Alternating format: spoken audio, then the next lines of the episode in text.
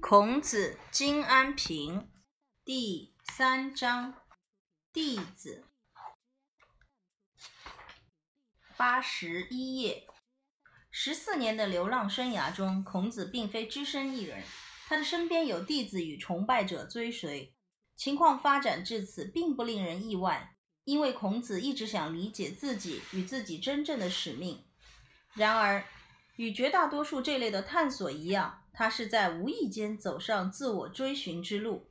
若无弟弟子的陪伴，孔子晚年不可能变得如此讥讽而明晰。若无这些弟子，孔子可能已经死在路上，他的作品将永无完成之日。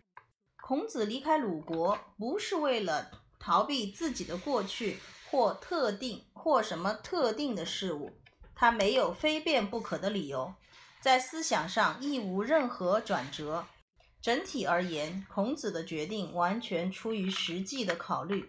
孔子与小他约三四十岁的范蠡不同，范蠡毕生投入政治，当他位极人臣时，却将眼前人生抛诸脑后，便民异姓，云游四海。后来，范蠡经商致富，成为春秋时代富甲一方的人物。你知道范蠡吗？说话你知。道，那你那个范蠡是什么故事啊？你觉得那个春秋战国里边有他的故事吗？嗯，什有啊，么故事啊？嗯，就是范蠡他，嗯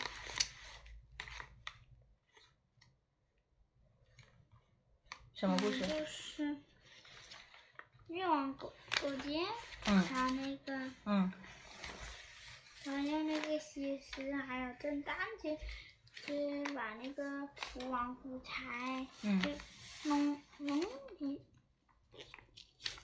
把他弄的弄的不知道为什么事情，然后嘞，越王勾勾践就趁着这个时候去，就趁着这个时候去攻打吴国，然后就正好占领了吴国，然后嘞，吴国就归越国了不，然后嘞，然后嘞，越过那个就是那个就是那个陶朱公的一个大富翁的，就是那个范增，嗯就是他。嗯。他怎么了？就是他，他走了，他带着西施走了，嗯。因为他说还留给了越王勾践一封信，嗯。他说什么？上面写着，嗯，西施是，西施也许可以弄昏您，还有一个就是我，我也，我也可能会那个，然后嘞，我就把，我就把西施调开了，然后他就走走先走了，跟那个越王勾践告别了。哦，我看我这里读的对不对啊？你看啊，范蠡选择逃离是出于良心的折磨。当他在越王勾践手下围城时，曾陷害吴国重臣伍子胥，理由只是为了削弱吴国，结果使伍子胥死于非命。有吗？有这件事儿吗？伍子胥呢都自杀了。啊，是吗？然而，自责的情绪并未让范蠡的人生就此停摆。他浮海到了齐国，把政治上的技巧运用在商业上，以此赚得百万家财。但范蠡随即散尽千金，自足地过着慷慨的商人生活。你看看，范蠡最后他没有投身政治，他最后怎么样啊？嗯，做了一个什么商人，对吧？范蠡这种人不虚掷光阴，他们不需要可以深入讨论事情的同伴，也不需要靠对话者来迫使自己思考得更清楚。他们有感情，却也不乏理智。他们干了坏事，会产生自己的罪行，然后将此抛诸脑后，继续往人生下个阶段出发。反思自我的话题不会出现在他们的对话中。孔子不同，他甚至认为参与对话本身就是一个值得思索与讨论的主题。群居终日，言不及义；好行小惠，难以斋。这是《论语·卫灵公》第十七章，你背过吗？没学。孔子喜欢谈论正义与美德，但他对于选择谈话对象相当谨慎。可与言而不与言，失人；不可与言而与之言，失言。这也是《卫灵公》里边的第八章。孔子喜爱与年轻人对谈，他认为年轻人较为机敏，较有勇气，与较具原创性，而且认为相较于与自己同龄的人，年轻人较能以开放的心胸看待一切。在这趟旅程中，与孔子同行的人绝大多数都比他年轻三十岁左右，好年轻啊！对。那我问你啊，孔子较常谈话的对象，我们说可能会是谁呢？或许是谁？你觉得？不知道。你想一想，你学的里面，你觉得谁会跟他说话说的多一点？颜回。颜回，还有呢？子路。子路，还有没有？嗯，老子。老子是他的老师是吗？嗯。嗯，好，他这里写的是这两个人，你看对不对啊？或许是宰我与子贡。宰我喜欢辩论，子贡则条理清晰，是个谈吐高雅的谈话者。哦。《论语》提到这两人，哦，我知道了。是的吗是的，是的。是孔子弟子中善于言语者。虽然孔子比较喜欢子贡，但也希望总是唱反调或难以说服的宰我随侍在侧。啊，宰我就会喜欢唱反调，是吧？喜欢提出问题。《论语》提到宰我的部分相当少，却但却与人鲜明的性格印象。宰我爱打瞌睡，有吗？嗯嗯。有啊，爱回嘴有吗？嗯。他喜欢透过问题来思索，既聪明又富洞察力。孔子常对宰我的事感到生气而焦虑，他像父亲似的斥责宰我，并且为他的事烦闷，因为宰我习惯不良且言语轻轻率，有吗？有一回，宰我在大白天打起瞌睡，孔子知道以后责骂他。想想看，《论语公冶长》第十章，朽什么？朽木不可雕也，粪土之象不可污也，与鱼何诸？与鱼何诸？是吧？嗯。哎，真好。在另一个场景中，鲁哀公问宰我，要建造地神的祭坛需要什么材料？宰我回道：夏后氏以松。一人以柏，众人以栗，皆使民战立。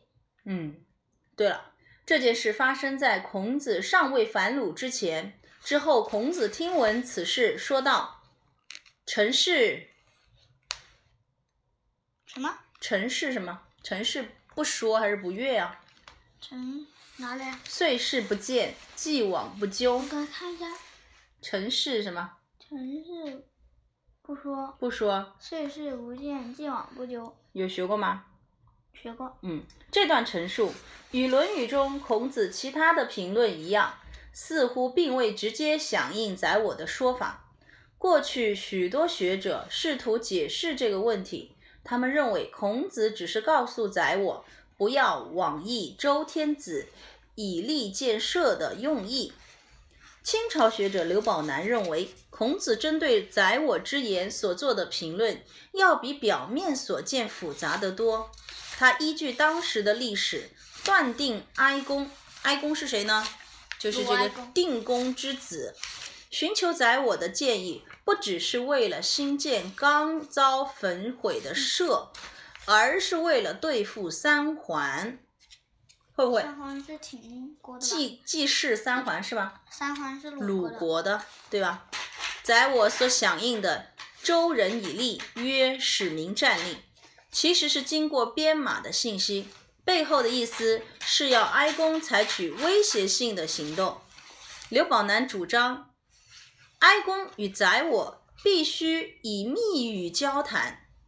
哦，他们讲话是就是那种表面上一个意思，实质上是另外一个意思，因为他们正谋划推翻三桓政权。而孔子要不是知道计划，就是已经看穿这番讨论的真正目的。孔子说的“遂氏”，是指鲁国国君曾经拥有的权利；“既往”指从过去到现在造成鲁国公室地位低落的行为与做法。如果刘宝南是对的。孔子或许阻止了这两人实现阴谋，却无法终结哀公与三桓之间的仇恨及不信任，也无法阻止双方继续寻找机会置对方于死地。据《左传》记载，公元前四百六十八年，即孔子死后十年，哀公向他接触得到的诸侯国求援，请各国助他消灭三桓。哀公宣称三桓正计划杀他，但没有诸侯响应他的请求，于是他只能逃往南方的越国。《左传》甚至未提及哀公死于何时何地。根据刘宝南的解读，孔子预料哀公未来可能难逃流亡他国的命运，但孔子也觉得自己有生之年。因不及目目目睹此事发生，刘氏也认为孔子对鲁哀公及宰我有透彻的认识。他说：“孔子知道哀公之无能为，而不轻于举事，有吗？”嗯，没事。好，宰我聪明反被聪明误，但并非油嘴滑舌或狡猾之辈，亦不敢强不知以为之。宰我聪明过人，但判断力不足。他或许辩论时口才辩给，但最后总会激怒对方，并让听者感到不耐，因为他为人不够圆滑，也不懂得为对方设想。宰我与孔子论守丧即为一例，这个你学过吗？讲守丧的，守丧的。宰我认为父母死后守三年之丧太长。如此将荒废其他工作。君子三年不为礼，礼必坏；三年不为乐，乐必崩。在宰我眼里，自然界每年周而复始，因此守守丧者应该在一年后重返工作岗位，与从事娱乐，并进行其他仪式活动。宰我说：“妻可已矣。”《论语·阳货》这一章你学了吗？阳货没有学。没有学是吧？雍也呢？雍也学。雍也学了，好吧？我们看一个这个啊。宰我让孔子显得焦躁不安，但他也能推动孔子前进或往意料之外的方向发展。《论语》另一则对话显示其师徒关系的另一面。宰我问曰：“仁者虽告之曰：‘己有仁焉’，其从之也。”子曰。何为其然也？君子是也，不可见，可欺也不可亡。嗯，不可陷也吧。嗯。啊，这是《论语·雍也》的第二十六章。在我以其惯有的风格提出质疑，形同对自己的老师设下陷阱。仁者是什么？深具人性、品格高尚之人。是最能彰显孔子道德学说的人物典型。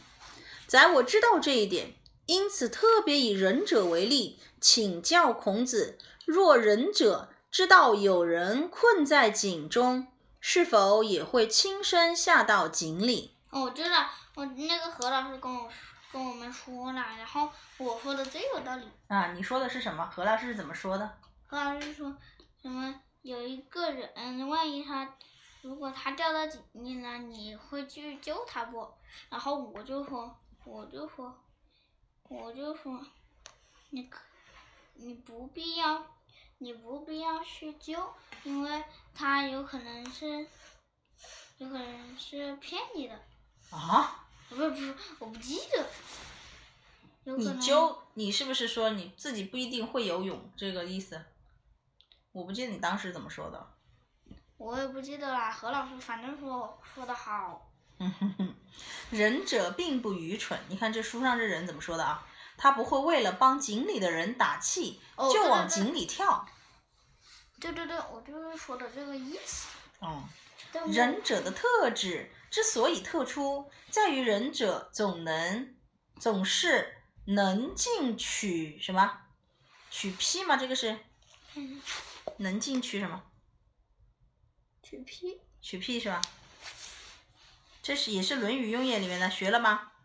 这样应该。一级这句话什么意思啊？一级能设身处地感受旁人的焦虑与恐惧、痛苦与愉悦。很多人具有相同的能力，运用时却全凭心情好坏。诶，有着吗？嗯，有这种情况吗？有。宰我一定听过孔子有关仁者的教诲，因此会有这种想法。仁者知道有人困在井里，第一个反应是亲自下到井里，而非先想办法把井里的人救出来。仁者总是义无反顾，这样做似乎相当合理。哦，你看看这个是宰我的一个说法啊，但是孔子不是这样想，是吧？对，我不认为宰我是在嘲弄孔子，他要不是担心仁者的安危，因为这样的人很可能受到欺骗。哦，这是你讲的是吧？嗯。就是觉得孔子定的标准太高，宰我是认为孔子的标准太高。事实上，这么高的标准使人难以想象真实世界中存在着仁者。孔子回答时不愿就仁者本身进行讨论，他似乎感觉到宰我正在引导他的言谈。孔子会怎么说？来，这就这个后面孔子是怎么回答的？记得吗？嗯，不记得了。好，那我提示你一下。于是孔子转而提到君子，认为君子因为君子不会像会到井边看看，对对，有一个可视野，是的吧？这就是刚才你背的呀，可视野呀，嗯，是吧？并不会马上下到井内。君子跟一般人一样，都会被骗，或许还更容易些，因为君子对于人类情感更为敏感，且更不会对看似合理的之事起疑。尽管如此，君子并不会被诱入陷阱，不可往也，是这意思吧？不会。不可往也就是被骗是吧？不会被骗是这意思吗？嗯，或许孔子在讲这些话时，心里想到了子家子这位良臣。子家子这个人听过吗？嗯，没听过。许多人企图引导他偏途、偏离正途，其中竟然包括他的君主鲁昭公。然而，当齐景公打算赐予昭公土地、人民时，子家子看出其中的陷阱，并劝谏昭公不可接受。孔子也有可能想到自己曾有两次，两名世卿准备造反，他们派遣家宰前来游说孔子加入。孔子想前往一探究竟。子路试图阻止他。子路不只担心这些地方有如虎穴，更担心孔子将与这些人同流合污。孔子再三向他保证，说道：“白乎？学过吗？聂而不什么？这个字我不认识，我也不知道。好像是字一样的。换言之，孔子可能误信这些家宰愿意委以国政。”却不可能误以为这些骗子做的是正确的事。我们不知道宰我如何响应，不过我们也无法想象宰我会回到仁者这个主题继续讨论。宰我只是以仁者为诱饵，引导孔子探讨比较确实可见的情况，不是完人，而是实际存在的君子，在他描述的处境下会怎么做。宰我既然已经。满足原先的目的，又何必对诱饵恋恋不舍？另一位善于引发孔子谈性的弟子，则是子贡。然而，子贡比宰我更贴近孔子的性情与教学风格，因此师徒之间的对话也较为融洽愉快。《论语》提到，子贡随侍孔子时，侃侃如也。这是哪里的？侃侃如也是哪个地方的？《论语》是吧？《论语》最近学的。我知道，我知道什么？子路行行如也，子路呃那个子路然有侃侃如也那个。嗯，子贡侃侃如也是吗？子这《论语》什么？先进第十三章。先进但这不表示子贡对师说奉行不违。孔子与子贡相处和乐，而且针对各种事情提出各自的看法。诗与政治，历史与礼仪，其他弟子与师徒之间，孔子对子贡相当坦诚，而子贡聆听孔子的见解时，也必定有所响应，而不是，但不是响应老师话中可能隐含的意思。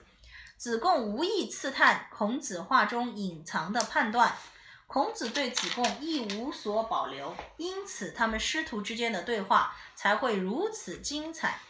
孔子曾用一个最强烈的词汇“气”，有这个词吗？嗯，好像有。兵器的器啊，四个口中间一个犬，嗯，来描述子贡，而这个词汇听起来像是一种责备。器表示容器、器皿，具有目的性的物品。根据《论语》记载，一开始是子贡向孔子提出这样的问题：“次也何如？”次是谁了？嗯，公西次了，嗯不是不是，次是谁？对，还没次次也何如？是不是讲子贡啊？问子路吧？子路啊，看这样子子贡啊，他是问他是何如吧？曰汝气也。曰和气也，曰胡连也。嗯，所以这个胡连是什么意思？你知道吗？这是《论语公冶长》第四章不，知道，胡连是什么？胡连不知道。嗯，我刚我上次查了，叫治国安邦之才。他说你这个子贡是治国安邦之才。有些学者认为子贡随后问的问题显示出他内心的焦虑，他们认为孔呃子贡揣想揣想这是否就是孔子对他的真正看法，以及孔子是否能说明这句话的意思，因为孔子曾在另一个场合说过“君子不器”，这是哪里的？嗯，不知道。《论语为政》学了吗？嗯，不记得了。君子不器，意思是说君子可以处理各种不同的问题，对不对？嗯，嗯能置身于各种不同的处境。对啊，因此孔，因此君子不是局限于一种用途的器皿。根据这些学者学者的说法，当孔子发现自己的评语可能伤害了子贡时，他试图缓和气氛，并且将子贡形容为宗庙里盛装属麦的神圣器皿。这种诠释小看了子贡与孔子，而且过度简化了师徒二人的关系。我相信子贡一定知道自己有能力快速掌握与精通各项技能，他也知道这种能力有可能阻碍自己迈向更高境界。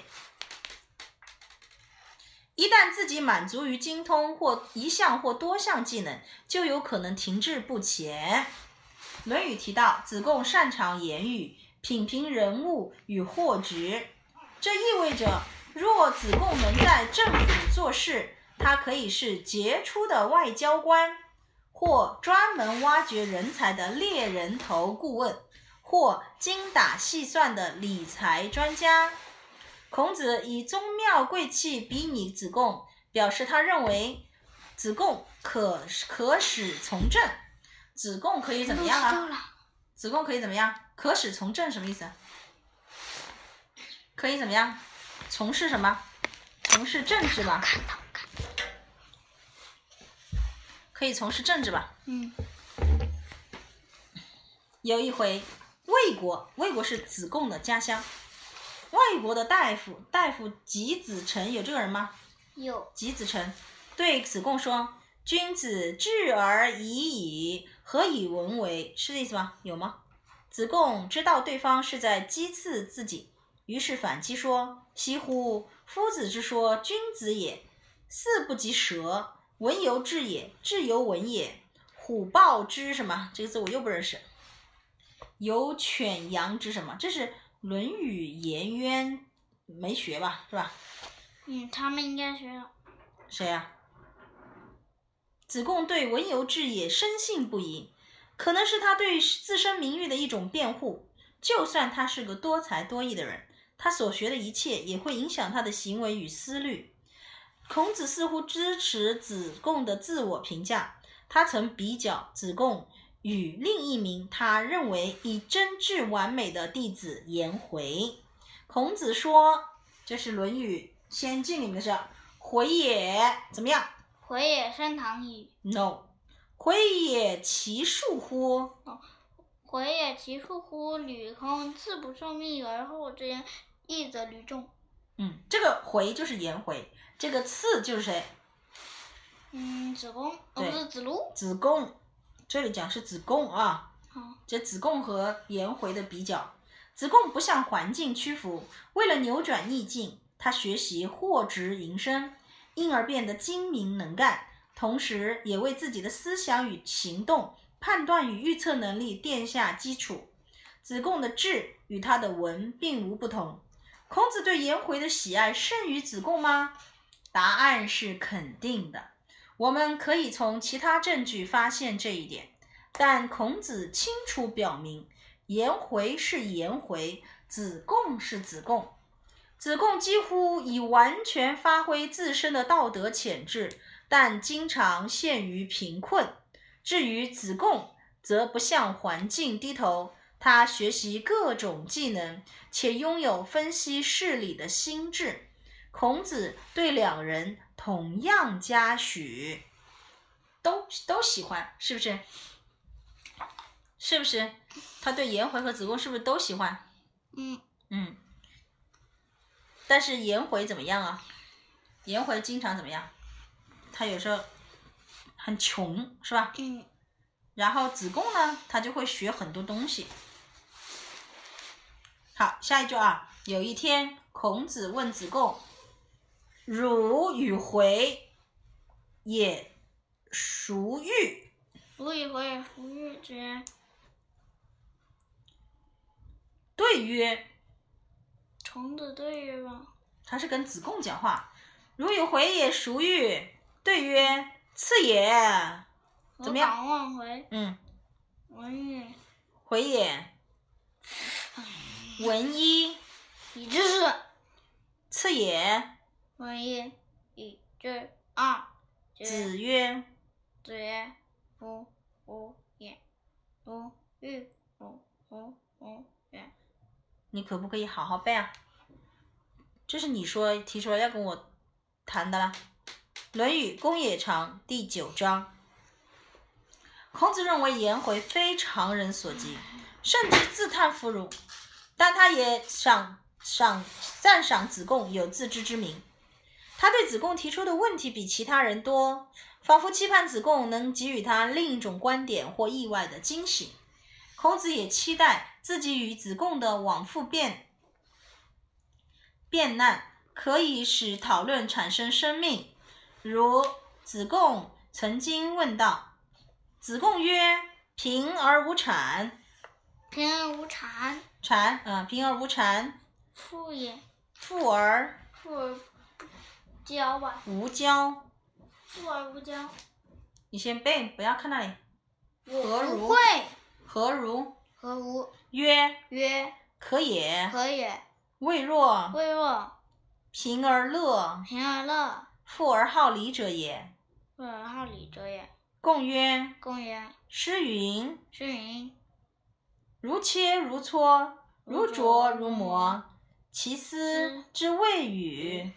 曰：次也。